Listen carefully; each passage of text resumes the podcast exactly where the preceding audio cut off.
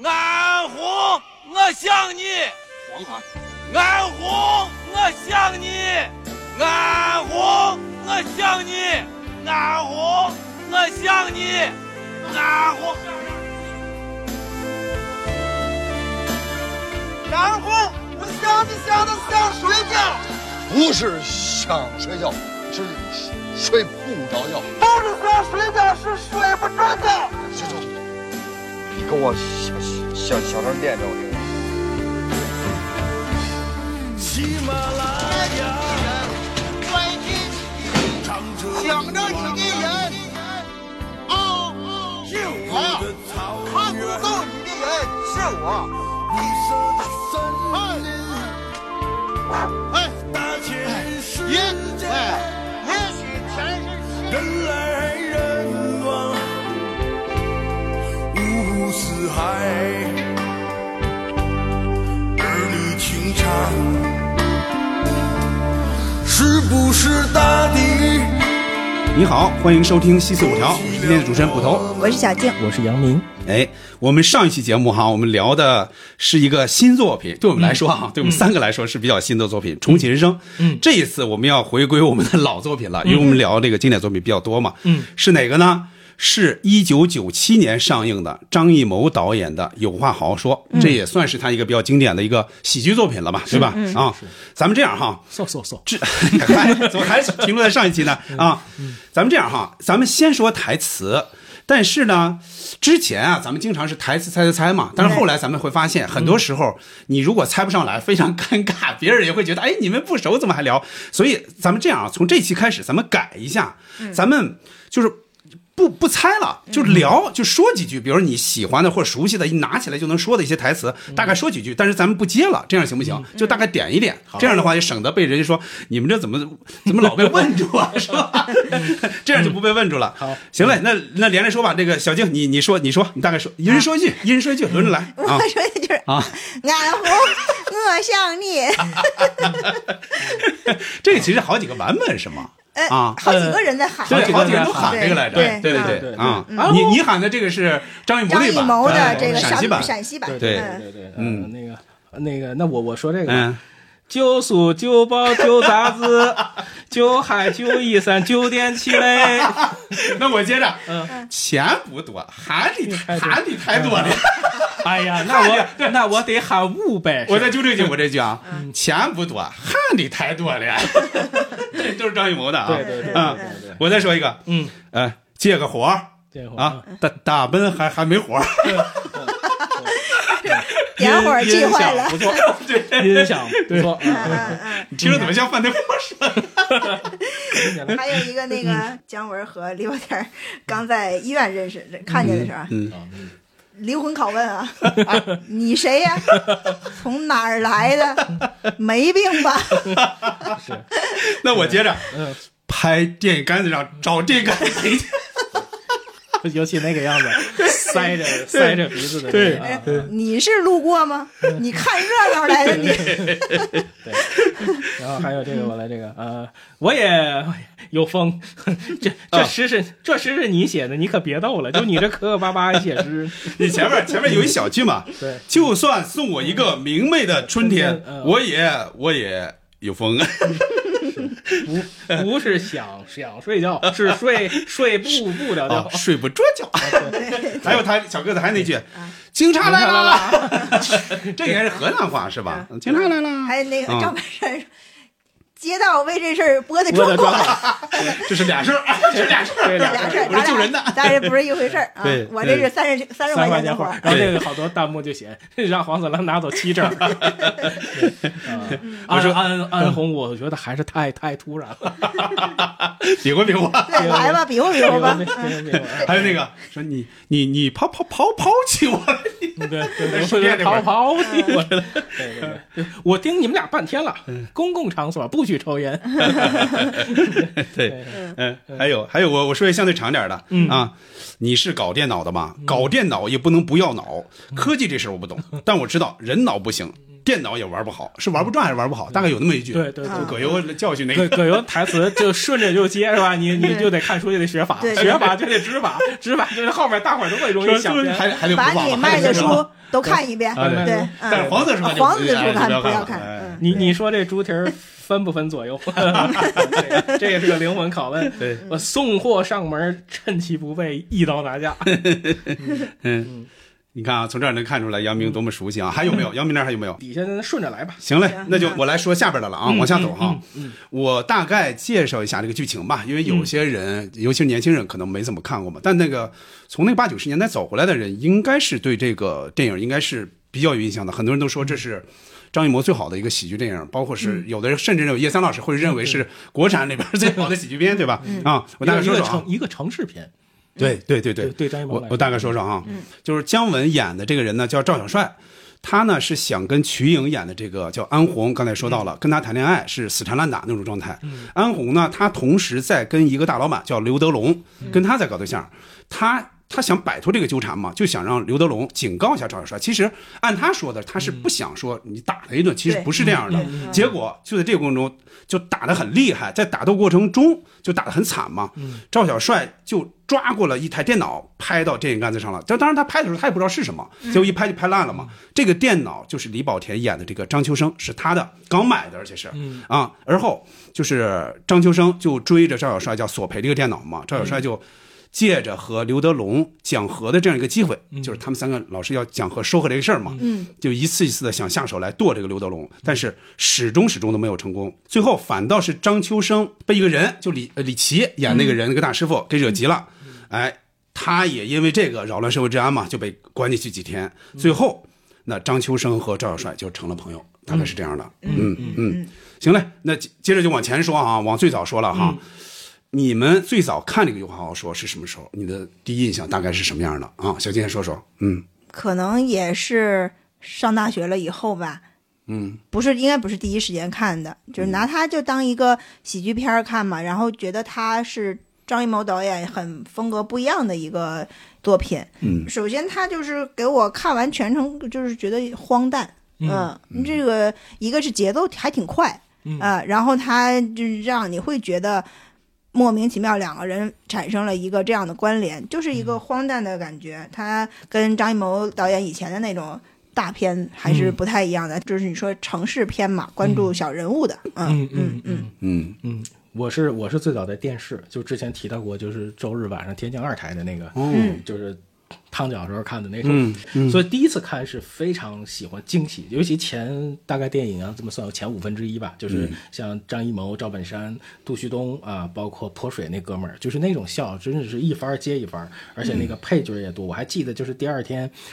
还想提早下课回来就再看看，就是重播啊，就是就把后面、哦后面看完那个。哦对对对，就以那个时候的作息时间是肯定是看不完的。嗯，后来就是那个阶段，我记得零二年呃或者零一零二的时候，那时候 Flash 流行，也经常会用到这个电影的这个桥段。还有就是臧天朔的那首歌被广泛的这个应用。我是就是在这个一一年之后，我还买过这个碟片。啊，就是出来的第九，然后当时就再看就觉得就是先锋性很强，演员特出彩，而且我那一遍呃给我好感最多的就是片尾曲时候那些车流，对，它就固定了，固定了那个机位固定了。机位固定之后，就是那辆出租车融在车流里对面，你看到那个时候的北京，就那个是让我就是非常非常感动的。然后另外还有一个跟这个电影的缘分，就是小飞，就是那朋友，他哦在潘家园买到过这部电影的一些资料的底片。哦，然后还拿到我这儿来扫描，我看到过一些，应该是豆瓣上没不全的一些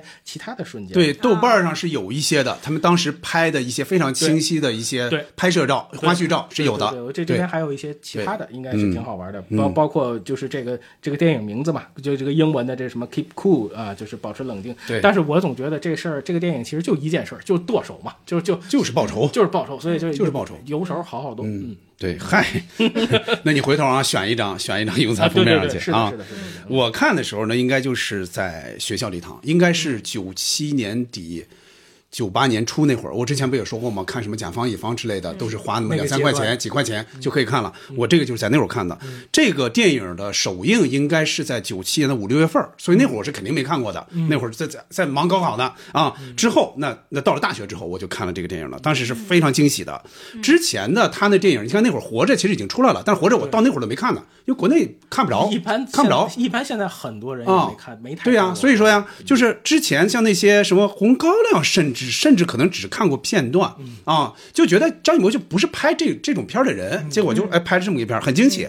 呃，三个印象，一个是就是觉得哎呦，张艺谋还能拍这种啊这种喜剧片儿啊，是这种像刚才杨明说的城市片儿是吧？他之前都是面对那些比较落后的那些 什么封建那些时代嘛啊，还有就是镜头，对 他这个镜头镜头手晃了。镜头手法就跟他原来完全太晃了，吕乐拍的嘛，就是嗯特别特别晃。你看，这就要说到了，我昨天这个杨明一直推荐看了那个《宇宙探索嗯。编辑部》，也是晃，一个是晃，一个是跳切。他反复跳切，因为它是纪录片的那种那种形式嘛，反复跳切，很多人就是看了晕了嘛，有的人甚至吐了嘛。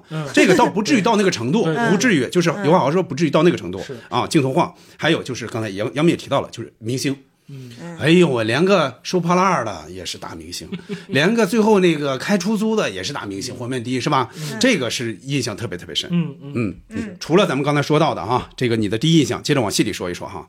现在来想，你能想起来哪些印象深刻的一些台词儿啊，或者说情节？嗯。嗯，小青说说去。嗯。我先说最有印象的就是拿大喇叭喊啊，拿大喇叭喊的这几个人，我最喜欢的是赵本山那一段儿。这因为前面那两个，前面是两个人吧，对吧？对。一个是张艺谋演的，还有一个是杜旭东演的小个儿。嗯啊，他俩其实是呃。自己本身在干别的，就是在那儿收破烂儿或者什么的哈，就是是姜文给他们的任务，他们不诚心，就是说他不是是非常的虔诚的完成这个任务，嗯就为了点是为钱，挣钱，对，但是本山大叔这个是带着一个责任，钱活。对，带着使命带着责任感和使命感来的。我要挽救一个 呃少女的什么自杀，其实这是是瞎写的哈，他编的是那谁瞎编的。那应。该是杜旭东导给他的时候跟他说的。啊对，完了他还特别说说这个是那个街道专门拨拨的的专款，姜文说这是我给的钱，完就他俩就赵本山演的非常的认真啊，然后那个整个念诗的那个节奏，就念诗之王嘛，他不愧是念诗之王。是我，哎哎哎，也喂，也许前世欠你的情太多，就算送我一天明媚的春天，我也我也有风。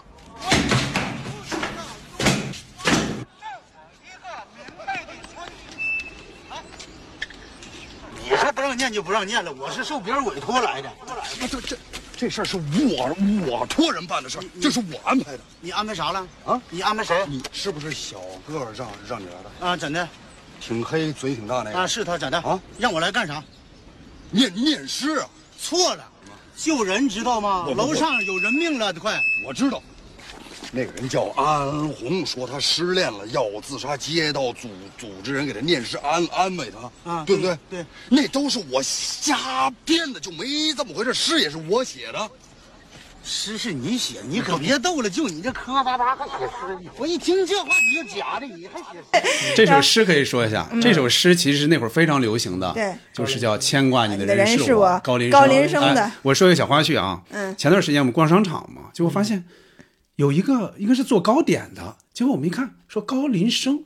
高林生糕点，我心想啊，现在谁还拿他当一个噱头啊？我说这个人很有情怀啊。好，啊，仔细一看，高材生，是 是那个就是那个那个哎高材生是那个材好像是木材的材，木材的材对就啊，就是少少一捺嘛啊。我还想不太可能人们拿它来蹭什么热点了，应该不太可能了。是接着说啊，反正嗯。就反正觉得本山大叔不管在哪儿出场，什么样出场都是一个很大的笑点，太大的啊亮点了。对，嗯，嗯。就是整个这个，哎呀，你那个节奏是由他把握的，对那那个节奏可不是姜文把握的，那那那一小片段。对对，啊。就是你，你就是你从形象上来说，你这个人，你这完全你都没法让人忽视他。他和姜文那么一个硬汉站在一起，你完全节奏都被他拿走了。非常有自己的执念，认为自己做这个事儿就是一个非常非常重要的一个事情，你是来捣乱的然啊。后 最后后把他那喇叭给 砸了，然后说你赔我喇叭。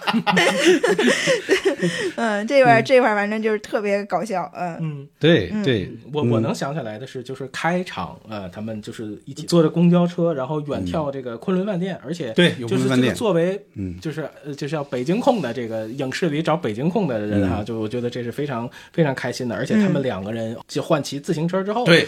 走在北京的那些街道上，而且呃，这个张小帅坐在这个这个这个栏杆上，那个红色的那个出租车，呃，红色的公交车的那个背景，对。非常非常漂亮。嗯，而且就是很多电影或者电视剧一定会有北海团城这个这个背景，一起骑车啊，包像括骑车过的是你看西站是看到了，西站，北京西西站，包括天安门，这是看到了的，嗯而且就转的时候，他们那个那个拐弯，对。两个人追逐背影，加上那个音乐，对。那个音乐就显得非常非常快节奏的一个状态。对，是嗯。是，就是那个这个有话好好说，是从这边骑，颐和园俩人是从那边骑，对，它是两个方向，两个方向啊，而且那会儿配的是张天寿的另一首歌嘛，就是叫《有话好说》的同名的这个歌，对。啊，因为那个节奏跟后边那个喜马拉雅那个节奏是不一样的，是比较比较舒缓。这这嗯这期喜马拉雅这个平台可占便宜了。跟他没关系，没关系，对对对。然后再再有就是就是抢手机的那个场面，就是在在燕莎那块儿吧，嗯就是燕莎方清卓那个花，对嗯对对对对对而且而且我每次就路过那儿都行注目礼，我先看看那儿，然后再往前走，就就是致敬一下这个三百是吧？嗯这然后再这核销面是吧？到了凯宾斯基那儿，可能会顺着阳光的那个方向，嗯，再致敬一下东边日出西边雨。上面这个执念呀，对对对，啊。刚才啊，说到了喊安红啊，我想刚才其实这个已经说到赵本山那块儿了嘛，嗯那我就说张艺谋这一块儿。嗯，张艺谋是最早一个嘛，对对吧？他是最早一个喊的。你看啊，张艺谋他他的电影里，他演的是不是很多的？几乎是不演的，但这个里边演了，而且他是以方言形式出现嘛，等于是来三轮儿，他是第一轮儿，他是以这种陕西话自己这话来说，但你看他演这个演的特别特别好，对对对你就会感觉，哎呦，这个这个这个他的这个表演才能，因为当然当然之前他也得过得过奖了，老景老景啊他是得过奖的，但是他当导演之后，他是不怎么不怎么参参演了。你看他演那个收破烂的啊，包括对话也好，那个表情是吧？呃那那个就是面对他意思，你看你有钱，你给我点儿，呃，什么我想多挣点儿，这是各种心理好像都能看出来。包括最后给他设计那个戏，这边这个姜文跟那边去去去，哎，接着喊，对，跟那边去那个吵架去了嘛，结果他哒哒哒哒哒就骑着就跑了，那个盆儿专门放了一个很悬浮的状态，他骑的过程中那个盆儿掉下来，哒哒，那个是很有喜感的，而且他啊。那个衣服破破烂烂的，对对特别有喜感特特别好玩啊，那那个演太好了，而且有啊一版海报就是 张艺谋那个海报就是现在对我就想说这点现在看到的最普普遍那个海报啊，我忘了最早是什么样了。普遍的海报其实就是张艺谋在最中间，对对姜文反而是很小的一个头像。对对那几个人就是各自的角色中，对当然那个时候跟海报设计有关系。对，我觉得我不太清清楚为什么当时那么设计啊，不太清楚。是是是啊，接着我说一个，嗯，瞿颖，瞿颖那个短发，嗯。就尤其开始那个快节奏、是吧？他追他，然后骑自行车也好，坐公交车也好，那个短发，你能看出来他那个个性，就他那个短发是符合他那个个性的，是。是吧？尤其说到什么比划比划之类的，就看这个这玩意儿跟一般的真不太一样，而且他不服家里管嘛，你看这就很有个性嘛。他妈妈就是啊。那个话外音出现，一直也没出现这个没出现那个人啊，但是啊。就是说从这个叨叨声中，其实对。会给他的判断做了很多的影响。嗯对对嗯，他的这个形象就戴个墨镜，背个双肩背，就特别像《重庆森林》里边王菲的那个哦，样子有点像嗯，，包括那个衣服啊，嗯黄色的那个衣服嗯，黄色的那个。我我说一个情节，嗯就是后面这个李保田演的张秋生出现了的。之后发生了这事儿之后，不是有一个秦书唱的一一段背景，他从他从四合院出来，当当当当，然后怎么走，发生对是基本上把这个事情给说了一遍。那块儿你能感觉出来吗？姚明，那块儿你就感觉出来，他应该就这么拍，我就这么拍，我就让这人这么走，跟，跟那些人？跟那些人不打招呼的，我觉得。那儿的人可能就是住在那儿的人，根本不是穷人。对，你看他们那个那个表情，好像是这是干嘛呢？就很真实。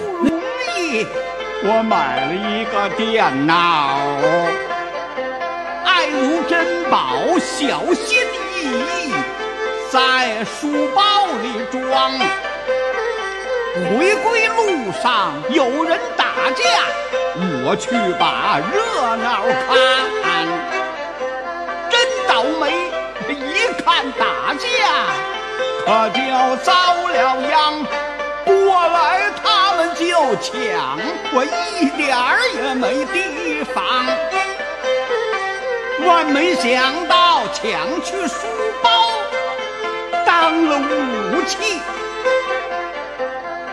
起来乒乒乒砸下去，砰砰砰，这电脑算完了，我心里像挨了一枪。我过去让他们赔。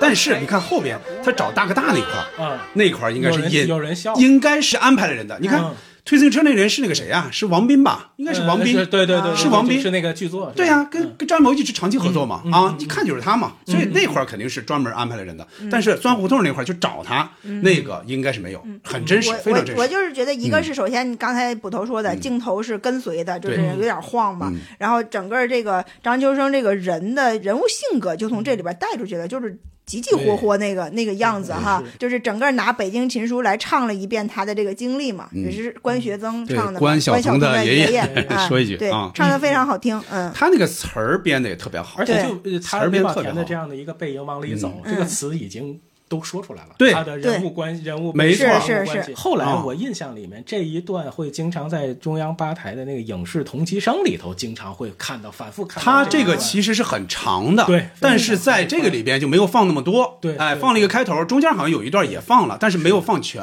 因为它本身是很长的，应该是算一个作品。会会想起蒋梅老师是吧？那个影视同期声的那个哦，好好好好 哦，那个里边经常放是吧？，对，原来那个节目里头会经常放。嗯嗯这确实是很经典的了。嗯对，嗯。嗯，那我再说一个，就是呃眼神儿吧，我就是、嗯就是觉得一开始我们刚才提到的，就是医院里头的这个姜文那个角色，这个鼻孔里头还有脑袋缠着这个纱布，就是眼神儿特别犀利。我也想说这关键是啊他就是非常非常有喜感，就是他思维特别敏捷，而且嗯每句话都是极富个性的，符合他人物设置的这种，给他都怼回去。就他那个逻辑弄得李保田一点办法都没有。嗯这是这个这个这个，而且就是这三个人始终就没太坐到一个桌上，是。对。这个是是。非常有意思的。三个人都在一个空间，但从来就第一次是直接追上去了，接打干上虎上山的音乐，直接追上去。第二次是他已经被绑起来了，对。刘德龙才来。对。所以说这桌上一直是两个人，但不是三个人同时出现。啊，对，但是他会在另外一个时空，然后用各种方式去去去来把这个戏把他给逼急了那段对，把戏做足。嗯。还有就是刚才小静姐一直说的，呃，赵本山老师，赵本山老师的眼神在这里头是特别突出的。而且他脸给弄得弄得非常黑，他只要那个眼睛睛一翻，就是眼睛会非常非常白，牙和眼睛就非常白。而而且就是在这个里面，赵小帅这个角色，他是实实际上里面是有一点口吃的，就在这个里有面这个有非常明显的，口吃。在在这个关键是在很多电影里面，就是有这个。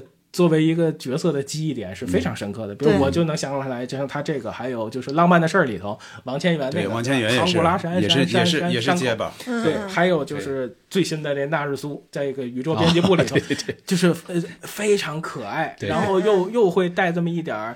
嗯这个这个记忆点是非常非常有有意思的一个，是另另外那二，我插一句，二人转演员说过嘛，其实这种它分那个你是叫前口吃还是后口吃，它是有各种分法的。哦其实这种的话，就二人转演员在表演的时候加这个，其实是取巧的。是它确实容易让人记住，而且容易出戏、出包袱。哪怕这句是比较平的，对比较平的。比方说你抛弃我了，你要正常说那就没什么包袱，但你要加上这个，加一些口吃，你就会觉得好玩。对，哦尤尤其姜文那个，嗯嗯，我说啊，我说姜文和瞿颖两次想浪漫。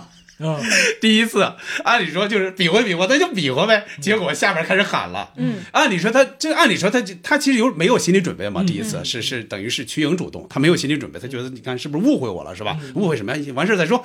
结果下边开始看赵本山那个那个第三轮第三轮吆喝开始出现了，他才。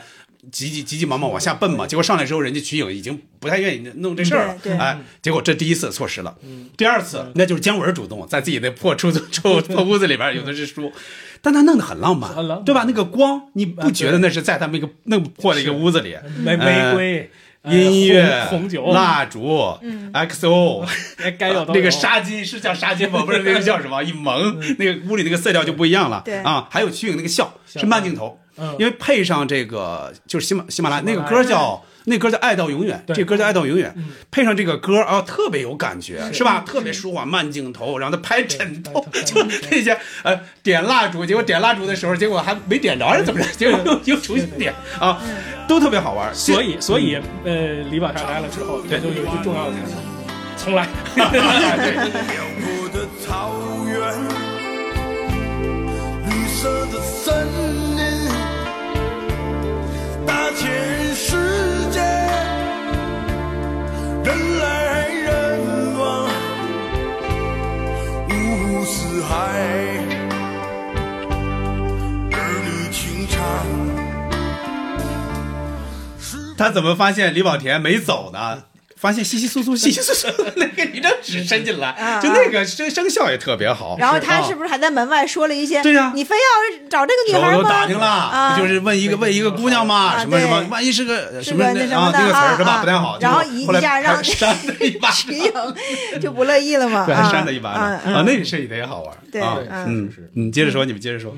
嗯，就是刚才杨明说的那那段嘛，就是两个人在医院里第一次对峙，嗯就整个其实他出现的还挺挺突然的，就是张秋生这个角色是啊，因为好像也他一开始是一个大脸，然后就说啊这儿也没事儿，那边像以为他是个医生 还是什么，在给人看在给他看病，然后结果就是发现俩人是坐在这块儿，嗯，这个角色突然来了，你会。就是他们两个三言两语才把这个关系交代清楚。就是我为啥来找你，你你怎么，就是 姜文句句都给他怼回去。找天干北去。对对，然后他拿出来的那个电脑嗯还挺让我觉得，哎，如果这个电脑你看嘛，它那个碎碎片，碎片那个键盘，嗯键盘全碎了，键盘它它应该其实是一个笔记本电脑对吧？很厚的。我我大概用过那种，我用过一个东芝本，非常厚。对，嗯。就是你现在想起来很古老的一种笔记本电脑了。嗯。你看，包括它那个键盘，其实都是那个呃那个机械性的那种对。旋起来那种厚键盘是那样，然后弄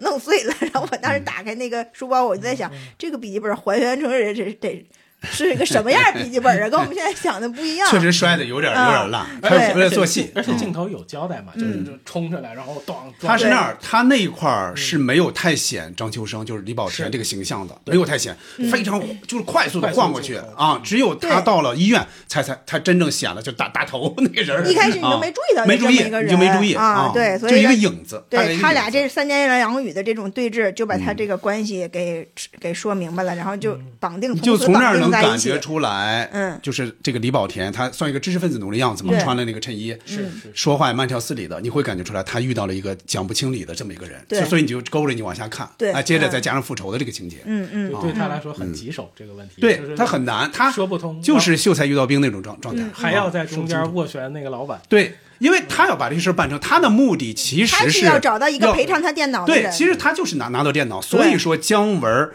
姜文儿在说到五万的时候说，你看啊，这五万里边儿，哎，这五万里边儿不是给我的吗？那没有你的事儿。但你看，尽管姜文这样说，但是他还是把电脑给他拿出来了，我早给你买好了。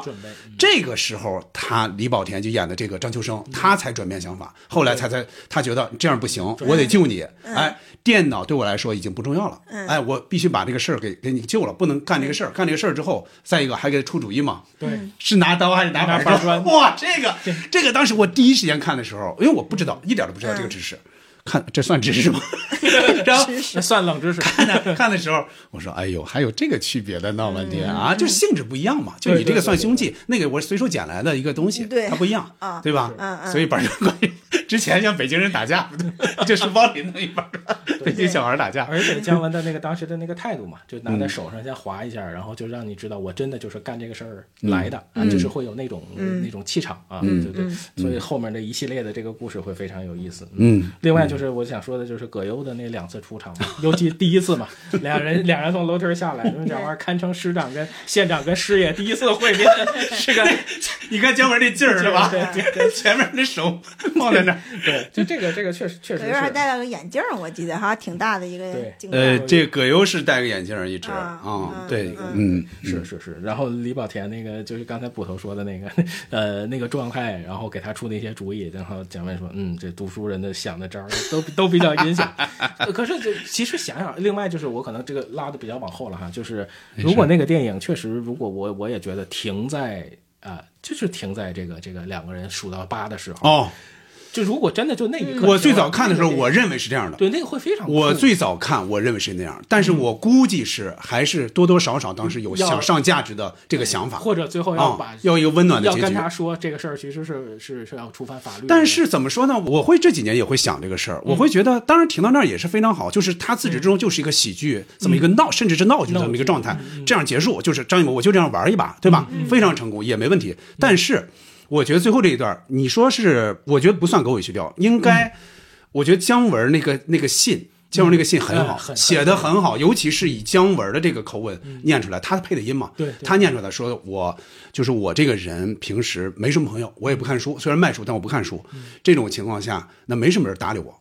对你，您看到他，当然他这个他这个性格跟这个是有关系的，没人搭理他，没人劝他之类的，所以他走到这一步。他应该是有原因的，但你看，他说：“你看，你跟我说了这么多话，你是为我好吗？”所以他肯定是受触动，只不过在那个过程中他没表现出来。但最后这封信里他写出来了，而且专门说的那句：“哦，我算是把你当朋友了，但是你把我配不配当朋友我不知道。”哎，这个时候他才把那个地址卷给那个谁嘛，卷给那个李雪健演的那个师傅，说就是上：“这个呃，你往南拐，我先去下这个地方结束。”我觉得特别好，也特别好，也特别就是这个呃，呃会是一个你会觉得更完整，或者情感更丰富，就这个人物的情感更丰富，而且是一个好的结尾。最重要的是，你知道他他们仨都叫什么吗？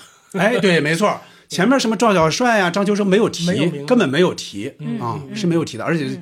瞿颖、安红，这是这个安红是肯定知道安红知道，确实是哎但你们发现没有，安红最后没有交代，嗯，对不对？这个人物没有交代，按理说这是个女主演呀，嗯，最后没并没有交代的啊，一点都没有。最后就是嗯谁也没有选择，不重要了对，不不重要了就像就像这个张秋生觉得。你电脑给不给我已经不重要了，我现在是救你。对呃这个感情的事儿不重要，我就要剁手。这不重要了，这怎么有点像 上一期谈的重启人生了，要救人了？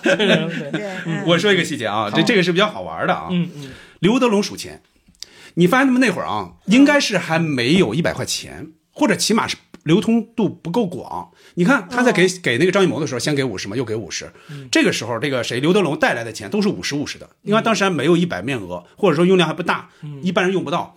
你看他数钱怎么数的啊？他专门加了一句，刘德龙说，估计刘德龙可能到那个程度，他不怎么亲自数钱了哈，说我不不太会数钱，哎，就是你看吧，嗯。这个时候，哇，那个镜头，那个紧张感，嗯。那个谁，那个姜文那个状态啊，你看那个状态，咵，两张十、二十、三十，就我那么数嘛，一咔咔往桌子上按，两张两张的按。谁这么数钱？你们生活中见人这么数数过钱吗？没有人这样数的。所以他这个安排就是为了再给你机会，不该停地给他机会剁手，就制造那种紧张感，就是一次一次机会剁这手嘛，好像这不张文你安排的。对所以我这儿说一个细节，现在的人啊。不怎么数钱了，微信也好，支付宝也好，真是不数钱了，也见不到假钱。我们那会儿是要数钱的。我毕业之后，我不是之前说过我在营销公司做电视营销嘛，电视机营销。那会儿我们是要接触货货款的，一分一一一百一百一一块一块都要数的。我最早就不会数，我最早就是那样，哎，几张几张这样这样慢慢弄，我不会撵，我不会会撵撵是吧，一定要撵，嗯。先撵成一个扇形，然后然后往往自己这边翻。这边翻，啊。哎，我是跟着那些什么这些经理啊，什么那些那些人，我才学会。我最早我记得我数的时候，还容易数错，你你数那个还特别慢，还特别不对，对。然后他们就笑话我说：“哎，那个小郑不会数钱啊！”啊，当时这是那样的，慢慢才嗯。嗯，我估计以后旁旁边 以后都旁边随便查个数你就乱了。以后都用不着这个技能了，用用不着了，点钞机这样用不着这个技能了啊对啊嗯。嗯，你们再说几个，嗯，嗯。我我说一个就是关于呃图书市场的一个细节。哦，对这个，因为这个我们以前都有逛图书市场的这个甜水园这个经，对甜水园，反正你就像他电影里演的嘛，全部被书围着，有一个小的空间，这个老板就坐在这儿哈，然后那个你可以去挑一挑，或者基基本上其实好像是走不到里边去的，你可能就是。最就是前面的那个肯定是最沾光的对最前边看看一看嘛对对。啊嗯，然后就是当时他们他们在这个图书市场，然后先是三个人本来是在下棋，然后安红过来找他来，然后呃，其实其实你感给感给我感觉，他这个姜文他不像是在图书市场卖书的那个气那个人的气那种气质，他更像是一个就是怎么说呀，卖盗版书。就是干，就是说可以，他可以说卖书，但是卖的是那种就是非法的那种书的那样的一个气质。反正那会儿的市场，我你这么说，我想起来，就是我最早买的那套王朔，就是华谊出的四本的王朔，那个是在我们河北就石家庄的一个图书市场买的，那肯定是盗版。嗯。啊，当然你买也是按盗版买的嘛，五块钱一本儿买的。对，其实啊我以前逛图书市场，它有的，比如有的家比较大一点，它是有一个自己的空间的，像一个书店一样，你可以进去看嘛。我里我印象里，人家那些老板多多少少那个首先是懂书啊，就是他对他这些门类，他可以给你介绍，然后看起来还是比较高于，就是从知识获取上一个比较高于你的人，就是像姜文这种这种风格，还就是好像少见。就是嗯我想起来是音像店嘛，你看嗯。开音像店的人肯定是懂点音乐的，啊。他不，而且那是他自己的店嘛，就是个门脸嘛，对嗯。他会懂一点。但是姜文给他这边塑造没有体现这方面，而且他自己说了嘛，我只是卖书，我不看书嘛，对他不你我可以看书嘛抵抵你这个这个钱，他不是说了嘛，嗯。都说这个来着啊，他他跟他都说来着，他跟这啊个 徐颖之间对话就是说，你看看我，我好歹是个处黄花小伙子。黄花小伙儿，然后 就哪有这个词儿啊？黄花小伙儿，啊，反正就是倍儿认真。啊，对，就是俩人在书摊上这个对话，还就是那个镜头，就是两个人一一个一个在书摊里，一个在书摊外，这个这个镜头也挺经典的。对他进来，他先说你这多少钱呀？啊多少多少钱？那俩人一看就知道要出事儿，赶紧咱们走，咱们走吧，对对对不打扰你们啊！我我是在我是搬到我上一个家的时候，就是要结婚嘛，那个新房的时候，我是就是有了书柜了嘛，真正有了自己的书柜了。之前都是租房子嘛，嗯，那会儿我是专门到甜水园，就甜水园市场专门去买了大概十几二十本或者更多的一些书的搬回家的，嗯。但是有一些买了就一直放着也不看 啊，就是看自己想看的嘛啊，对对，嗯。嗯，杨明说一个啊，我我嗯。说我说这个就是刚才呃捕头说过的，就是他从 KTV 跑出去，就是涉及到的听我们听到的一些音乐，好多歌，很多音乐，嗯。呃，比如这个，先从买喇叭说吧，对吧？买喇叭的时候，就是先口白了一句，就是这个不是我不明白，不是我不明白，然后就找到小个子，然后跑过去的时候会听到这个郭富城的《对你爱不完》，对，然后还有哆啦 A 梦啊，对，然后在电梯口走西口、是吧？对 Go Go West，然后就是他的那个造型倍儿帅，就是那个、这个这个这个弄的这个这个背带裤背带裤啊，在这个电梯口上啊，然后王新平的《别问我是谁》。对，对他是那那人唱嘛，重点那个重点显来着，那人唱那，那首歌非常好听，那那九九艳阳天是被唱嗨了的一首歌。那个人看出是谁来了吗？那个 唱《九九艳阳天》那个老太太，那个是谁呀？那个是马丽明她姥姥啊。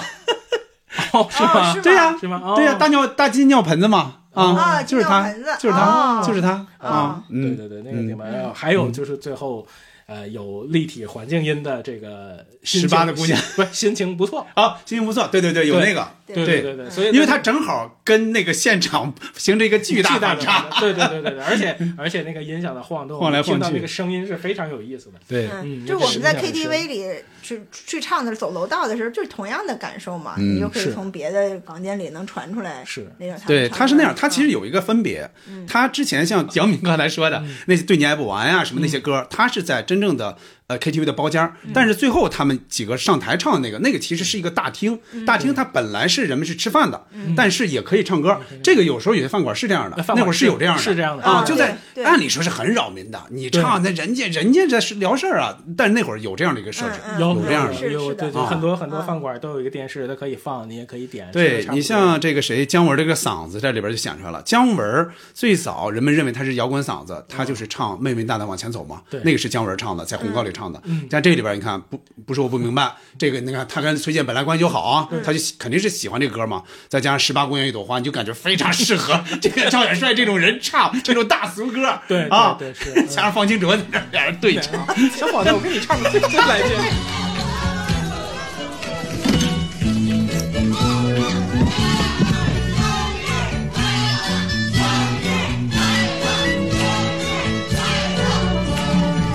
十八的姑娘一朵花，一朵花。每个好男人都想她，都想她。门前的小花她不爱，她不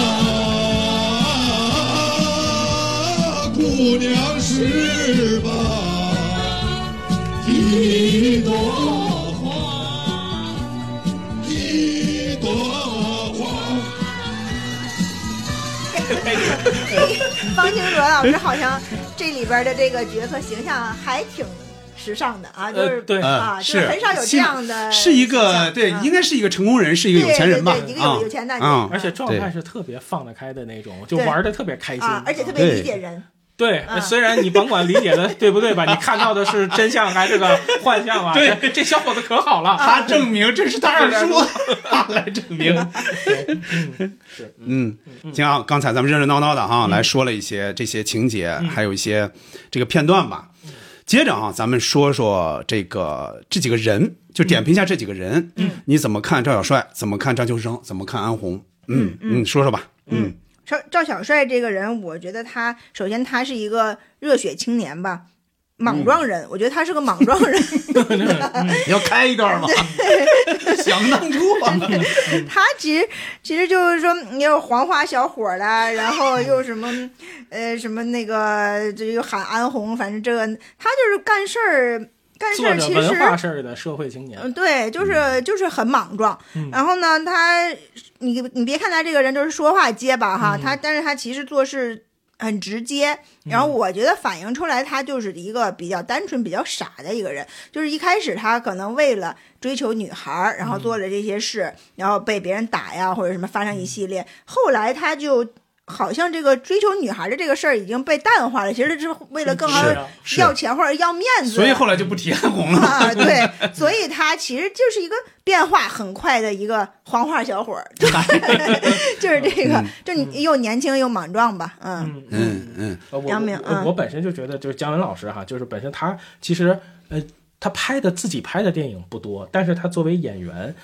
想想，几乎又是有点像英达老师，就是他几乎出演了中国最重要电影里面的很多的男主角。嗯，呃，不管是在明导的这个指导的电影里，嗯还是他自己演的电影里面的这样的重要的这个这个角色，嗯。其实都挺值得细细品味。而且很早的时候，听苏木老师在评价或者在聊姜文的时候，就是他会聊到他的睿智的那一方面，对角色的理解，嗯。就是他可以分分层次的去理解，把嗯。A 的角色呃演成 B 的样子，然后、然后就是说用不同的方式去塑造啊，就这个是非常非常厉害的。呃，而且在这个里面，当然是就把那个社会青年的那个状态、那个劲儿呈现的特别特别有意思，他有点像。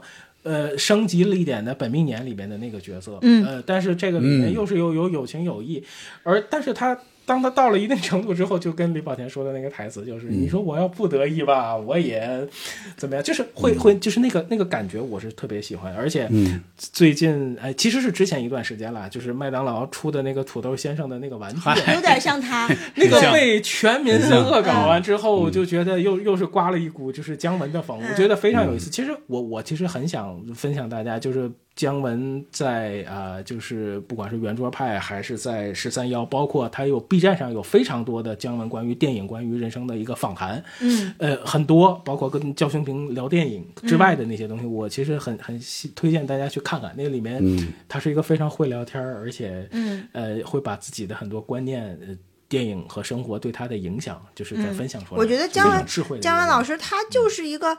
就是很双面性，就是你你看到这个人，他是一个特别有个人风格和个人魅力的人，但是呢，他演的这些角色，你又你又觉得每一个都不一样，又不是说只是，就是说不一样吗都是？很多人说他一样。他演的很多东西都 都不太一样芙吧。蓉镇是肯定不一样，啊但是后来的，说实话，很多我觉得有点像的。启明王启明是独特的。后来是很多是很像的，比如寻枪那种执着那个劲儿，那个什么那个劲儿，其实很多是有点像的。我觉但是得有点像我觉得他嗯其实、他是稍微本色一点的其实这一些呃本色可能是他的一个风格，但是他其实就是说。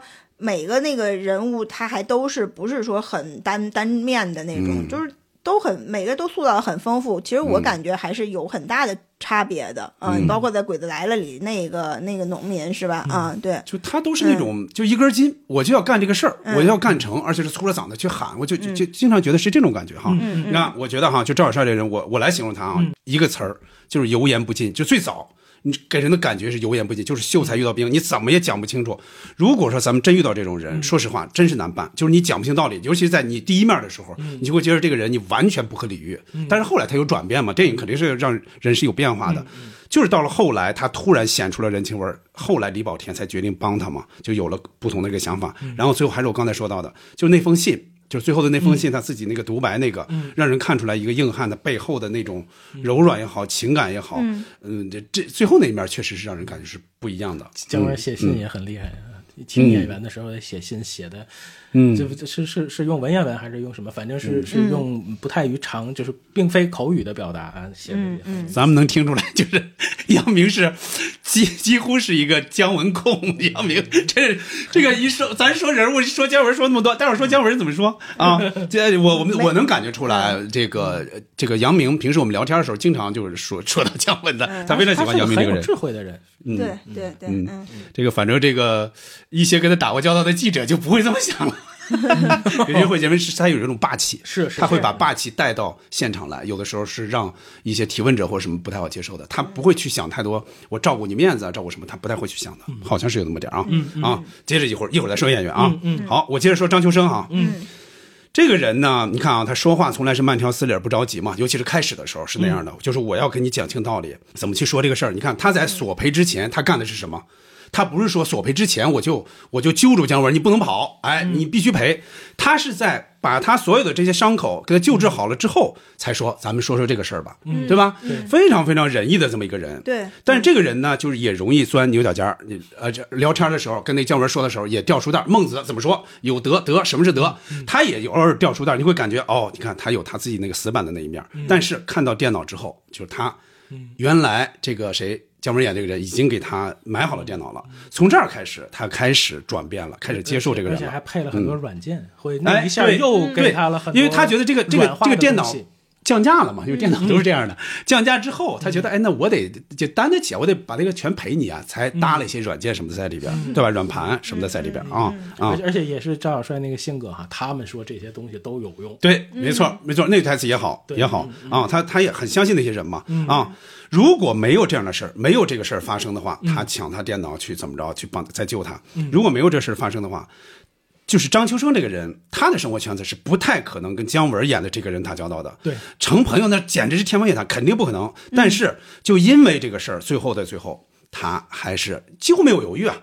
对。他看完这封信，马上就说去一下这个地方、啊，就是其实他就说等于是他已经在这个过程中慢慢接受他了，尤其蹲了几天，他肯定肯定反复的想这些事儿，他会想这个人到底是个什么样的人。所以你要说如果想后续的话，有可能这两个人会互相有一点影响的，尤其是他会影响姜文，比如说我除了买书，我能不能我再看一点书，我这样跟、跟那个批发商也好，读者也好，我会多介绍一点嘛，我觉得会有那么一点的啊，嗯，你接着说，我觉得张秋生这个人物从最开始出来。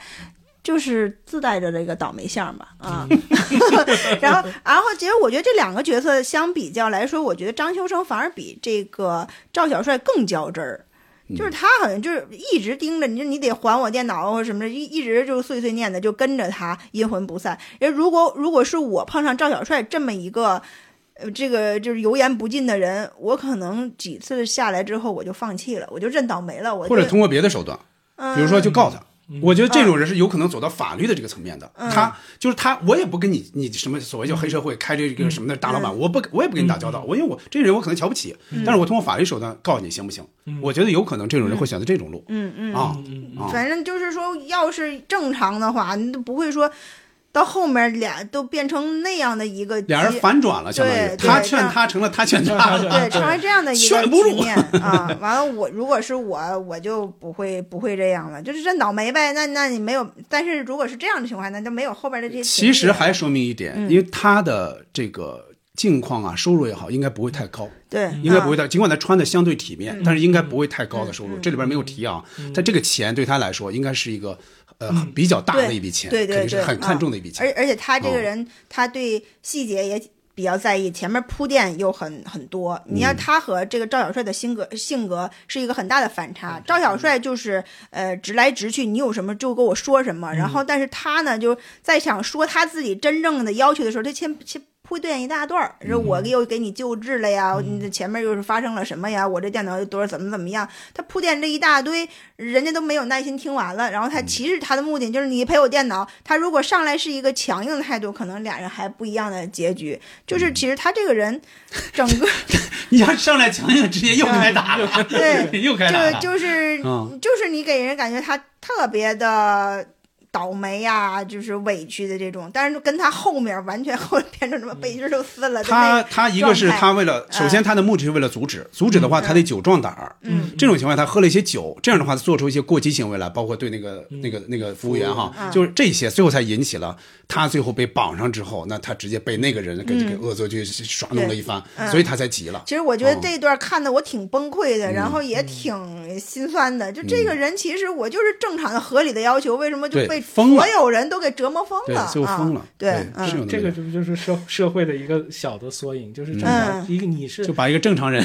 就是就是现在的那句话，就是社会出了问题，然后人去吃药。嗯嗯，就你不知道什么是正常的了，都已经。对，嗯尤尤其他被搓了以后，最后是有一个反讽的，嗯。就有那么一个在的，而且就是嗯。他确实这个角色里面是把那个呃认认真真的把那个荒诞最后变成那样的一个极致的形式，这这这这是出来之后，我觉得确实是不一样的。当然还有一个就是李宝强老师自己的那个本身他的那个修养，呃，电影之外的那个状态非常非常好，跟也跟仙儿一样，嗯。嗯嗯，是的，嗯嗯这个了解。那说说安红这个人，呃，这个刚才其实也大概说到了啊，就是他其实算是脚踩两只船，就是说他他对这个这个赵小帅这个人呢，他能看出他一些好来，比如说他真正能被能被他逗乐呀，不他觉得他很很不反感，但啊他肯定不会跟他好，我觉得。对，但是他嗯最后选择可能还会选择那边，人家毕竟是有有钱钱有地位，对吧啊，他他有一点这个道道德上的这个这个这个污点吧，对不对，？对对吧人就是他仗着自己比较漂亮，身材又那么好，好多人喜欢他，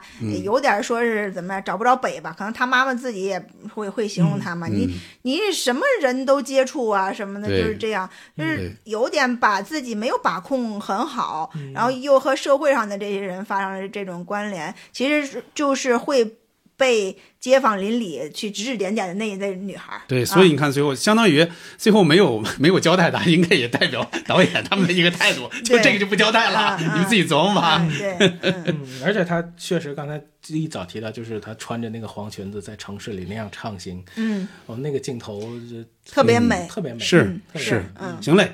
那咱们啊，咱们说完这些人物，说完这些情节，接着啊说表演。其实刚才杨明已经提到很多了，就姜文的表演。怎么看？首先是主演啊，姜文、李保田、瞿颖、刘心义他们的表演，接着还有那些 配角。其实刚才也点到了嘛，对赵本山也好，葛优也好，李雪健也好，张艺谋也好，就这些配角的表演啊。小静先说说，嗯，啊，行，我提简单就是挑几个人来说哈。嗯刚才我也提到了，姜文老师确实他有自己的个人魅力，然后包括他嗯演这类喜剧风格的电影，他就是给你一个。他特别单纯，有点笨笨的这样的一个性格，但是他其实又是一个硬汉形象。我们可以在这个 这个电影里看到好多，呃，不管他穿跨栏背心儿也好，穿的很很很那个精神的这种背带裤什么的也好，每一个角色你都会觉得就是他自己该有的风格，包括他在车水马龙中间，他靠着栏杆儿，然后对。在等等人，吃吃盒饭看啊西瓜，对对 特别帅。对。而而且而且看到了那个时候的盒饭，对吧？是那个那种发泡的厚厚塑料发泡发泡的，对他和瞿颖就是一类我们在人群中一定会关注他们的人，就很瞩目的一个人。他绝对不是说呃平凡平凡脸脸孔。就是他们这就是整个从个个头来说也好，从风格上来说也好，他们就是一个一一类突出的人，所以他们呃给我的感觉就是就是有有自己的风格，但是呢。姜文这个他能演出这个喜剧感，也是特别让人让人惊喜的，嗯因为他他好像他其实骨子里也自带这种幽默感，对吧？啊，他这幽幽默感，不说是冷幽默也好，还是什么或者他那个幽默是让你感觉幽默，他不一定是说我要抖一个什么机灵，对，哎他是很深邃的幽默，他的那个就是性格，用他的那个性格说他的台词，说他的话，你就会觉得好玩。对对，而且他这个他这个结巴这个话，你他虽然结巴，但是你你觉得他说的还挺有道理的，句句还都是在点儿上，对吧？啊。你，说，你越说我越说，然后李李保田老师，那就是反正演戏。就是我们我们哎都都反正一致认为他确实一个，首先他自己的生活就比较独特，嗯，就是也好像与别人接触也比较少，是。啊，他好像就是很很怕有人来影响他的各种思考或者是他的生活方式。他是这本身就是一个独特的人，看他的电影其实也不是很多，别人有印象，就像过年呀，像这个也是各种反差都比较大的啊。嗯，对，所以我觉得李保田老师从演技上来说，还是一个非常大神级别的吧，啊，嗯，然后呢，其他的刚才说到那个本山大叔一出场，他就 是这个笑料的这个中心点哈。然后说说一下葛优，这也是我偶像哈。葛优老师他演警察。最初的一个印象就是在这个《消失的女人》里边，这个电影、哦很老很老的一个非常早了对一个电影，呃，演一个警察，就因为因为我们后面熟悉的葛优老师，他是偏喜感的一个人，就是偏不严肃的人。他演警察塑造的一个严肃的形象，一个就是《消失的女人》，你可以看到全程他是很严肃的，嗯。啊，就是很很不一样。他就是警察，包括他他在真的在破案，真的在跟这个 犯罪分子隔着小窗，我在跟你对峙，这是一个很不一样的葛优的嗯就早期嘛。已经是在顽主之后啊，这个啊，对，所以所以这个是他一个警察形象，一个很很特别的。然后包括这里边的这个警察也是偏严肃，后来演过《情深胆小》，他也演演警察。对，但是真的是在《消失的女人》里边就是一个破案的一个样子、嗯。啊。还有这个这个里边的这个警察也是很严肃的，谆谆教诲哈。然后就对他这个里边这个台词并不是给他设计的，说哦，你这个要嗯展现幽默，不是，对。人家就是这么一个人，只不过你看出了喜感而已。嗯嗯，哦。对，看就是你这后期咱们带入他的表演风格嘛，对。啊，对。嗯，其他的就是你说那些大腕儿，真的就都有各自的这个特点。你包括李李雪健老师，他演一个很小的角色，就我想起在他在那个《幸福时光》里，同样嗯。也是、呃客串一个很小的角色，对，就是就是说你这这种演员，你让他演一个大角儿，他也能承认；让一个小角儿，你也会看他小到小到很卑微，就是很小很很细节。所以他们的这些演技真的是整个电影看下来，你真的每个人都值得深入去琢磨啊。这嗯，这地儿我也不敢问。对对那个嗯对，有可能是他们自己加了几句几句词。其实我们在这些演员演演法上来说呢，赵本山老师其实是更好理解的，因为他本身他就是这样啊，他平时他他就是这一一个差不多就是一个动作，呃，但是其他每个人他们是作为演。电影演员或者是这种这种专业演员上来来说，他就有自己不同的这种处理方式。我们其他其实他的演法是很很值得去琢磨的，去品味的。嗯，嗯啊，你看小静说完了哈，嗯其实刚才杨明已经提到了不少，嗯 嗯他因为他太喜欢姜文了，就是这个这个不由分说就开始从人物跳到演员了。那你你看有没有可说的？就是其他的这演员方面有没有可说的？嗯，嗯，我我是觉得就是姜文老师那个表演跟李保田老师他们两个人都是为了这个他们的演员里面的这个自尊啊，就还有就是他这两个人。这个角色好玩，都是因为他们相信着他们相信的这个东西。嗯，呃，姜文老师的这个角色，他的价值观，然后但在这个张秋生的眼里，就变成了就特无知，但是他实际上就是想他把他这个心结给他了了。嗯，然后张秋生他坚持他有理走遍天下，可是，在姜文眼里他又非常非常偏执，到最后慢慢就给他又转变的就非常非常想帮助他。所以这两个人在这个表演里头，我就觉得他们两个人飙戏所有的场景，呃，包括呃从呃医院到呃饭馆，到最后的楼上的那个单间儿。呃，就是每一场戏层层递进，也把整个的戏的这个、呃这个这个一个逼疯的过程，然后就是淋漓尽致的，就是给它展现出来。这个是我觉得就是看他们两个人表演就是很过瘾的地方，尤其到最后矛盾在大伙儿的怂恿下升级成那个样子。呃，而且包括李保田挥刀的时候，其实是后面的那些群嘲让他做了一个这样的一个动作，所以这两个人的这个在这个角色里面的这个戏飙戏这一部分，我是特别特别的。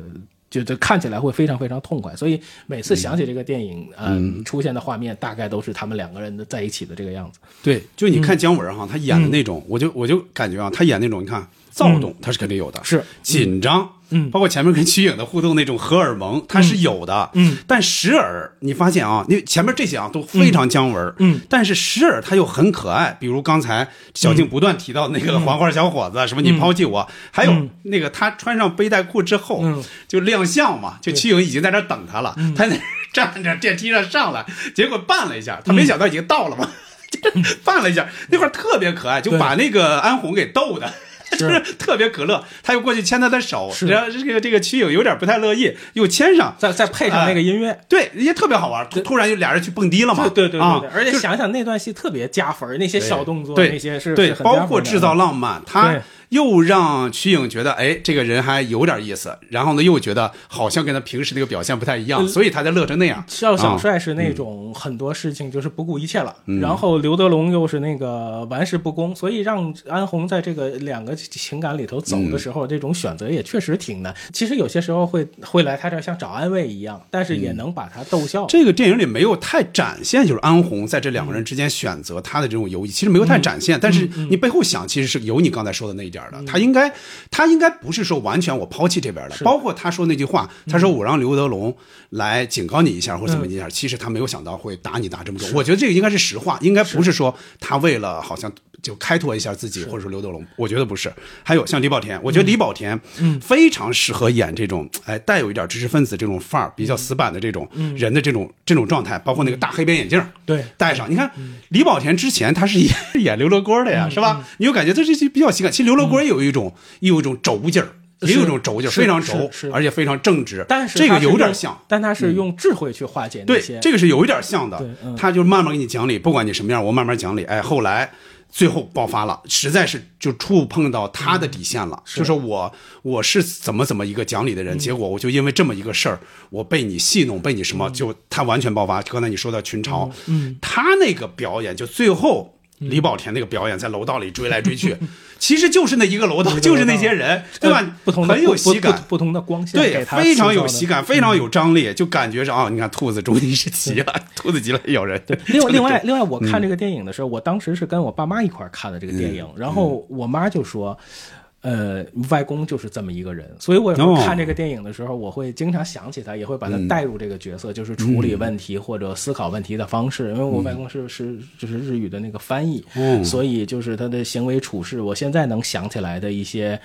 呃，这个场景或者画面、也确实是跟这个李保田饰演的角色是有一点像的，对，就是这个对待事物的这个认真或者是表达的方式，所以这个这个电影可能跟我自己的生活的这个这个关系吧，所以我每次看到这个角色都会想起他。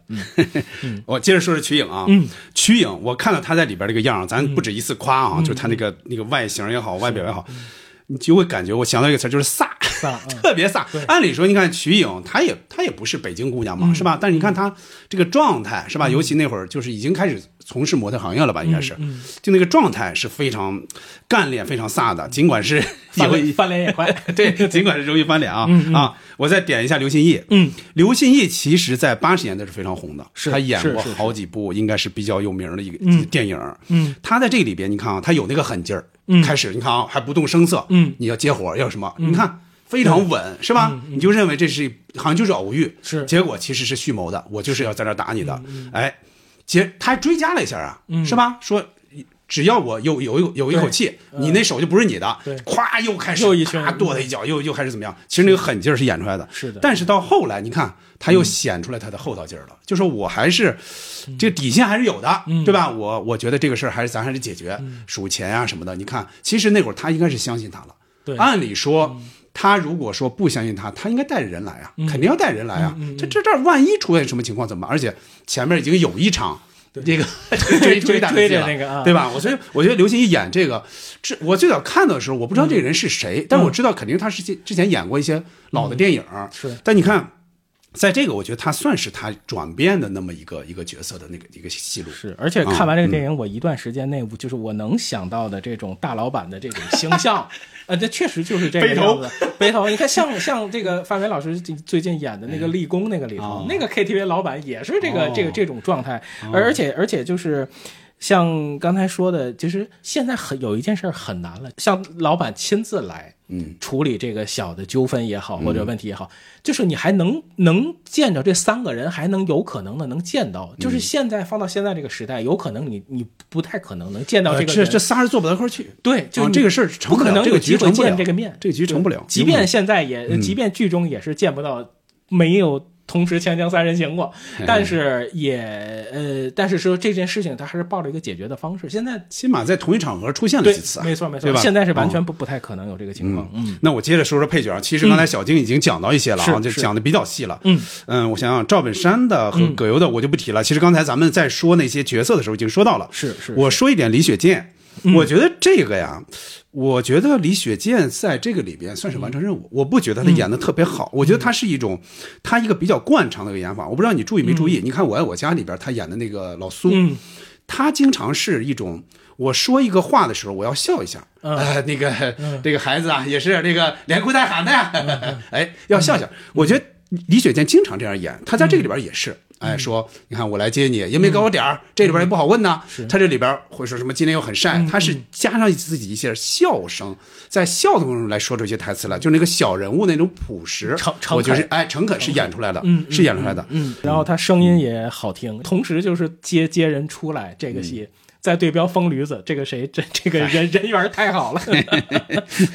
嗯，我那那我再点几个啊，张艺谋我也不提了。刚才其实我也说到了，就是口音的一个加持，还有他嗯的表演，还有那个盆儿的那个设计。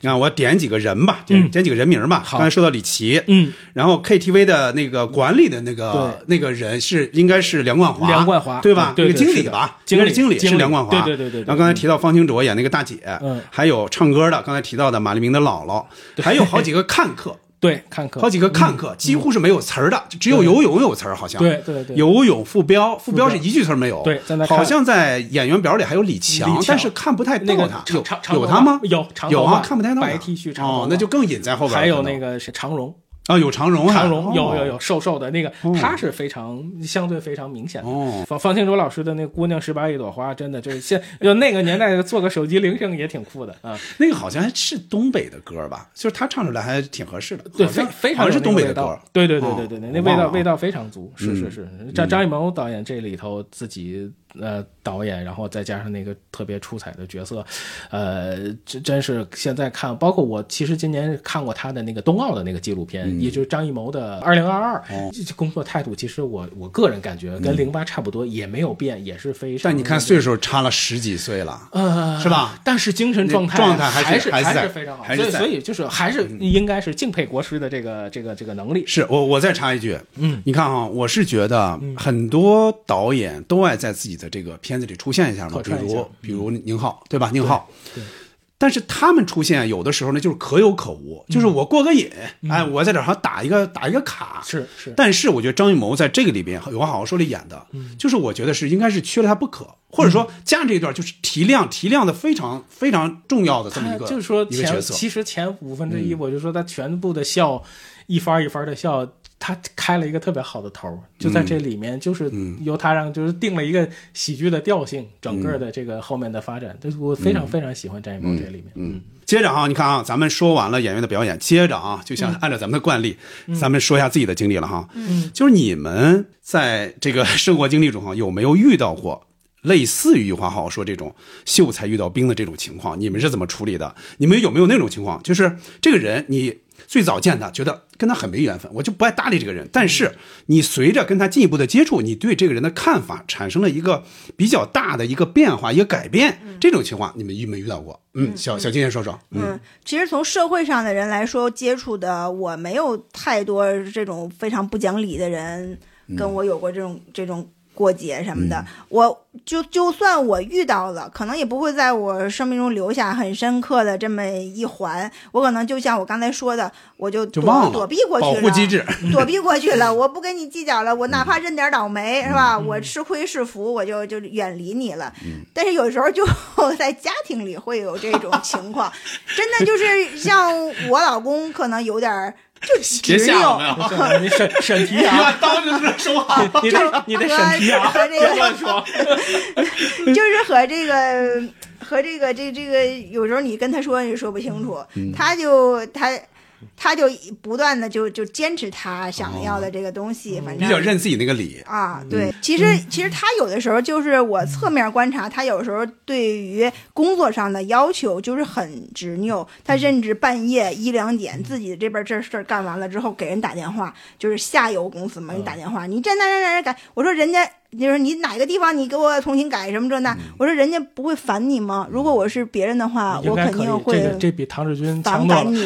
反感你很很那什么。我觉得你把人逼迫的让人喘不过气来。他可能啊。占上游的人，往往或者说甲方的人，往往不会太想太多这个事儿。是的，然后就是让我想起我们原来的一个同事，现在已经走了啊，就是他有时候就工作方式就是这样，让人喘不过气来。就是后来把大家好像都得罪了。他认为这些都是理所。当然，就我半夜打给你啊都是理所当然，你必须对秒回什么之类的。对对对，然后这种你你就跟他说不清楚，你你要是说你说跟他生气吗？作为同事关系，好像也没有必要，是吧？你你比如说你半夜，或者是你哪怕你十点多，我正在我准备休息，你给我发一个什么东西，我肯定我是很反感的。但是你会骂回去吗？真的是整顿职场吗？我觉得可能也不会，但是就是会有这种人，就是让你说跟他没法那个接触，有些人他是不会设身处地的，哪怕他有一点情商的表现的这种姿态，他都不做。啊，这种是很可怕的。嗯对对有些人会觉得啊，我打扰你了，我会加一个表情，加一个什么，这是这是其实是还能看出让人舒服一点了。有的人甚至都连这都都不做。对，可能我们就像刚才捕头说的，可能在事后你在跟他通过别的事儿的接触的时候，会对他有所改观哈。可能这人就有点儿情商低，或但是他是好人，他人很很直接，因为你是长期接触，对这样就能有有所改观。对，但是他有时候这个人的做事方法就是让你不舒服，嗯所以所以这也就是说电影里发生这这种桥段，我觉得现实生活中我们遇到这样的事儿，那可能要不就敬而远之，要不就那个就真的冲突了啊。对那那很有可能啊对，很有可能。嗯有些人就就有些人为他们辩解，就说：“哎，他就是这样的人，是吧？啊凭什么这样的人我就得忍你啊？我还是那怎么忍呢？我凭什么就得受委屈啊？对，是有这种的。是的嗯嗯嗯。那行嘞，那小静说完啊，那杨明你也说说。嗯嗯嗯哦，其实呃，我能遇到的这种情况，我的体会哈，跟生活跟这个电影之间的关系，其实我能体会的一个就是张秋生被赵小帅扛在肩头，然后透过这个冗冗长的楼梯，然后再配合着这种呃清晰难辨的这种灯光吧，然后最后绝望的对摄影机喊的那句：“你们这些帮凶。”对，因为我是觉得我们就是如果遇到这个事情的时候，我们可能每个人都是张秀生，呃。这个话我不知道妥不妥啊，就是在、其实，在做准备，就是呃，咱们做网络那一期，我也其实是写的稿子里面就有这个，我是想、想说给新新浪微博，我觉得他们是这个时代的一个帮凶，这是我的感觉，因为我在这个生活中还没有发太发生过这种呃重大的事件或者这个改变的这种看法。我的性格其实是会有一点，呃，如果感到不对了，那我就快速止损，我就远离我是避免这种反复纠缠的这种情况。呃，但是生活里面如果说呃。有一种方式就是沟通，反复沟通，嗯，呃，有可能会起到一个化解的作用。呃，几番下来的这种感受，呃，还是那话，就是你感觉其实感觉对不对，你第一瞬间就就有，只是这种。呃，后来来回拉扯的这种，有些会有改观，但有些只是把这件事情结束就好了，就就不再不再联系。嗯，所以所以以我的性格哈，几乎就是呃。就快快速快速解决掉这个关系，得得也得像这个这个上一期说的这个灵奈或者是什么，就是斩断的这个这个一下要很快，嗯，这个是我自己的一个感受。杨明说的不太具体啊，说的比较笼统。刚才小静说到的其实是两个，也说到了同事，也说到了家里人嘛。嗯，我要说，嗯，我要说两个，有点类似于这个有话好好说里这个 这个强度的啊，我来说一说啊。我说两个，第一个强度更大。嗯，我刚毕业那两年，我是在一个就是河北省的一个地级市的一个，就刚才说的，就是那营销公司那个那个办事处嘛。刚刚才是不是？不是，呃，是上一期说到的。嗯，我上期不是说到这个营销那个办事处嘛？嗯，在那儿，我们的领导。反正是应该和这个广告公司的一个人，就经常在那发广告嘛，就发我们的那些那些促销啊什么的广告。嗯，跟这个人应该是产生一些纠纷。嗯，拖拖了欠，这这反正欠了人家款吧，或者怎么样，应该是产生纠纷了。就不人家不断的说他他那一直是不给人家办这个事儿，就一直这个这个款结不了。嗯，那个人有一次，就是之前我们都叫哥叫什么都就其实关系还不错，就大面上过得去，经常吃饭。结果有一次，他带着俩人就上我们办事处来了，因为都认识嘛，都知道嘛，直接敲门，嗯，敲门进来。进来之后啊，先先表现的还真是就是先礼后兵，嗯表现的就跟平时差不太多，但能感觉出不一样。他进来之后先问说：“你们晚上吃的什么呀？”因为我们那会儿是在办事处，又办公又吃饭的，嗯嗯所以是有那些餐具的。嗯他进直接进厨房，进厨房把刀拿出来了。嗯他意思是不管是我伤害你也好，或者怎么也好，这个我先掌握主动权，嗯把刀我先给你收了。而且后来我们知道，他应该是把我们电话线还剪了。那会儿没有手机，把电话线剪掉了。嗯。啊，有，然后就开始威胁了，就说你们这个事儿必须办，什么什么，那俩人在那跟着嘛，就是那有点那个 社会老大那个意思啊，地头蛇那个意思。后来那就那就说软话嘛，其实没我责任，但那个办事处的经理跟我们我们俩住一起嘛，我们俩只有我们俩是外地的，这个时候。然后呢，那就他给人解决呗，那就说软话呗，把这事解决，尽快解决，以后我就不合作了。那是我应该是毕业之后那一两年嘛，就感觉到原来社会还还挺阴暗的。那这这那个对我触动很大的，我以后再也没遇到过这种情况了，就被人威胁的这种情况。当然，他也不是说拿着刀或逼你怎么样，那个刀其实他更多的意思是。你们要急了，你们拿不了别的东西，我把这个刀我先收好，实际是这个意思，并不是说他我我要怎么着。最最终还是要把事情解决，而不是要对，但是那个已经对你想我刚毕业的，对我已经是非常非常大的一个一个一个触动了哦啊。接着说哈，接着说那个事儿是老事儿了啊。接着说一个新一点的事儿，是今年发生的事儿。因为我这几个月不是在装修嘛，我之前跟你们说过一次，我还报过警，说为什么报警？我今天说一说，楼上啊，隔着我们好几层有一个邻居，他家漏水。嗯。他家漏水漏到我们家，就是中间隔好几层漏到我们家。当然中间那几层也有漏水了，但人家不装修，所以人家没那么紧急。对我们来说，我们已经被疫情影响了那么长时间了，我每一天我都不想这个错过这个工期。结果说不清楚，就说不清楚，就是跟这个人坐下来，把物业的找上，把这个居委会的找上，三方包括我四方，我们一起坐在那儿，根本说不通。就是我当时我想到那个词儿，就是我刚才形容这个赵小帅的词儿，就是油盐不进，就他有自己的道理。他有自己的道理，他的意思是说，这个你怎么敢肯定这个水肯定是我家的，什么什么之类的？哎呀，而且太太带一点方言，那个我我连那个省的人也恨了，真的。就是非我非常非常非常腻歪这个人，我报警，我打幺二三四五，就各种招儿，只有只有法律没走，因为他们说我我想好我要走法律，但是我拖不起，我多半年之后可能才能解决，哪怕我有理，那就没办法。最后是谁解决的呢？最后的解决其实还是片儿警。我没见这个片儿警，但是我是给他打了个电话的。他们那个大姐，周围大姐跟我说，是你可以给这个片儿警打个电话。结果打完之后，那个片儿警第二天给我回了个电话，第三天第几天的嘛，他说我去找他了。我去找他了，去屋里跟他专门好好的说了说，他接受了，他今天或者明天开始修，哎，所以我就修好了，这就解决了。我那会儿到什么程度啊？我就说，我到这个小区之后，我不跟你乘一个电梯，你只要进电梯了，或者我发现你进来了，我马上走人。嗯啊，我就到那个程度。我以后我能不能做到，我现在不知道，因为我现在对他还是不改观。呃我我觉得我会恨他很长时间的。我大概是这么个想法我。前嗯您说的这个我嗯非常理解。我前前几天去朋友家吃饭，也嗯是他们楼上楼下，因为。呃，我们当然是也有小朋友的原因啊，嗯可能就是他们觉得呃有不适，有吵到老人，然后就是楼上楼下的吵，嗯然后呃也是有有过报警，有过，所以我作为一个，所以我作为一个客人，觉得非常，呃，呃这个时候他是打扰到谁了吗？还是什么意思啊？大概的意思就是，呃，这个楼下的人说，我可能在这边，就是他的父母家，就是我虽然来的时间不长，但是几次都会有这个这个噪动静太大了动动静大，哦然后或者各种情况，包括也有水这个原因，哦漏水这个原因，所以我想，包括这个出警，包括警察的在中间，那你这个是人家报的警啊？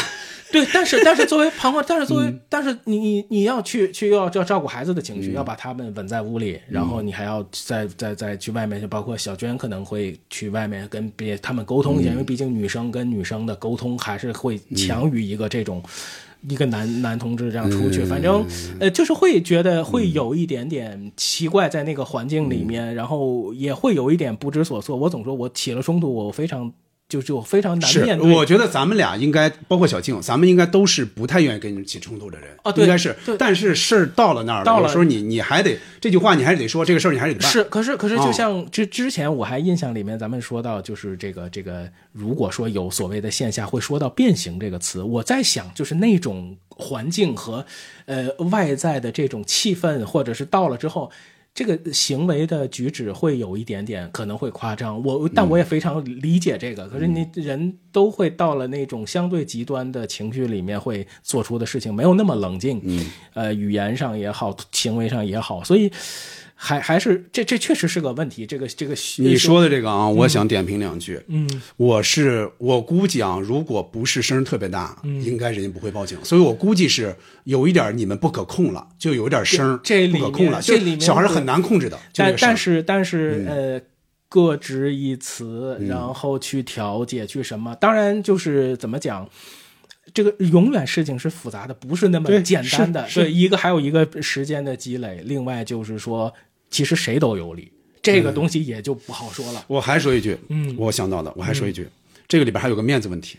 往往当着朋友，你不太会服软，就跟外人服软真的不太会没错没。错所以这种时候，就这个情绪的把握，你那话说深说浅，其实是很重要的。这有可能真是你邻居低头不见抬头见，按理说是不应该到那种程度，但是到了，你就得琢磨就像。您说的，就是嗯乘电梯这个事情非常尴尬，嗯就是说我要不要跟他同进一个电梯，或者是这个，因为这个事情，您一说我会想起来前一段的那个事情，呃，包括事后我们也问朋友，就是你们怎么解决或者什么，反正是如果在大厅里遇到了，楼楼上楼之前。遇到了，可能也会就是分开走或者什么，就很尴尬。你说的这个呢？你说的这个跟我这个呢，有都是邻里关系的但是不太一样。你说的这个是双方。也不能说双方吧，这个这个主要的发生肯定是你们这儿先发生，人家才受影响的。有可能，比方说他反应过激，这是有可能的。但我们那个是绝对不是反应过激的问题，那个就是他结结实实影响到我了啊，就是影响到我了。我每天都在开工啊，我我这么着？我你你不修，我天天看这个漏水，我粘上瓷砖之后掉下来怎么办？啊，我这个我觉得我们是完全占理。这种情况下，他都不修不管，而且那么多责任方，那么多这个双方各各方面放在一起，他都不管这事儿。其实这个是让我受不了的，这个是有点像张这个这个这个赵小帅的，有点像的啊。我接着再说一个啊，刚才说的是呃这种比较过激的这种嘛，我再说一个对一个人看法发生改变这种，就是发发生改变，就是这个张秋生对赵小帅这个态度发生改变嘛。其实我之前大概也提过，我们公我们之前有一个领导，就公司有个领导嘛，呃是应该是副总吧，算是。嗯他就是我最早接触他，我就能看出来这是一个没有素质的一个人，嗯。我能看出来就是没有素质，嗯就是他平时当领导当惯了嘛，说话永远是说、说说上句，嗯说话声儿特别大，嗯。每句话都是命令式的，就是气气质仪式那种，嗯听不得别人解释。有比方有个事儿，他觉得，哎，我觉得你这个事办错了，你你解释是不可能的。嗯别人的办公室推门就进，嗯就那些中层领导，他推门就进，就是那种人家谁在里边打个电话，说个别的事儿，或者说跟同事在聊一个什么天儿，说一个什么事情，他不管，推门就进。嗯打了几次交道，我我怎么说呢？他毕竟是领导嘛，以我的性格，我我不惯着他，但是我肯定也不会跟他正面冲突。我对他不像其他同事对他那么尊重也好，或者是礼让也好，他能感觉出来。所以他有的时候他有些话也针对我。嗯什么时候改变的？嗯就是有一次年会，嗯。我们喝酒来着，按理说没有单独喝啊，就是敬酒过程中或者什么过程中，中间应该是喝了几次酒，就在那一次年会上喝了喝了碰了几杯酒，哎，说了那么几句话，我感觉没有泯恩仇，肯定没有完全泯，我感觉他没有那么差，就不像我预想的那么差。后来打交道更多了，我能感觉出来他对我的看法，包括我对他的看法，应该是有改变的，就是双方有一个改变。这种时候，那就稍微舒服一点了。包括后来他出差，嗯他出差去杭州，他直接跟我说说那个谁，跟我去趟杭州吧，办什么事儿。在这之前，这是非常可怕的一件事儿。我们这些人啊，办公室这些人非常非常怵跟他出差，其他都没问题，其他那些领导都比较 nice，就是他事儿多，哎，不为你着想，什么各种的，就制造各种麻烦，你会感觉。但是那次。那次出差之前，他们有人还说说那个谁谁，你跟他出差，你可受罪了。但是我能感觉到没问题了，我能感觉到，所以那次出差没事儿，没事儿啊。我有一次甚至晚上了，我比较晚了，我说我单独行动，我去趟西湖。他说去吧去吧。在之前你你不敢想啊，万一他在你去西湖这一两个小时，他有事儿怎么办？他马上要找找你，你办个什么事儿？没有，所以那一次我相对其实舒服了很多。我在提出离职的时候，我跟我们说部门领导提出离职，跟又后来跟那个总裁叫董事长又又又又聊嘛。那会儿他是在出差的，就我说这个人在出差，这个副总。嗯结果到我说完这个事儿之后，好像是下午，他就给我打了一个电话。他没有专门说过这些私事啊，这些都从来没说过。他打了个电话，他说你怎么回事啊？他那意思，你看我平时看就就那状态还不错呀，怎么会辞职啊？没有聊过这些嘛？啊，说怎么回事啊？我大概说了说我大概的一个想法啊，然后他说行吧，我知道了，我知道了，那就下来再说，下来再说。哎哎，就这样了。啊，所以我觉得那个还是一个，我最后离开之前算是有一个小的一个感感触点吧，就是让他这样一个人打这个电话，我觉得不是呃很好做出来的一个、一个一个动作吧。嗯，我觉得刚才您说满脑子想的都是杭州顾科长，给你带个牙刷什么的。西湖西湖边上什么什么，对，雾朦胧，鸟朦胧。对对对，鸟朦胧那是那不是西湖了啊，反正他也念一首诗嘛，志国对吧？嗯，对。行嘞，好，那我们时间差不多了啊。关于我们今天聊到的《有话好好说》这部电影，你喜欢不喜欢？还有我们聊到的啊，刚才也有吐槽，也有各种的哈，聊到的跟别人交往的一些话题，你有什么想说的？欢迎给我们留言。我这儿哈顺便说一句哈，下周赶上的是五一假期，按照惯例哈，这个期间我们的节目也就不更新了，就提前祝大家节日快乐。好了，那就感谢收听本期《七四五条》，咱们劳动节之后那一周再见，拜拜，好，拜拜拜拜拜，再见。再见嗯。再见。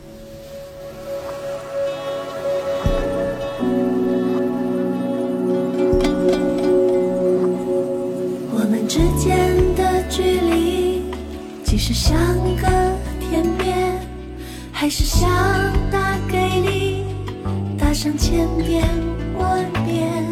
我也想给你来电，对你从前所有的一切说声抱歉。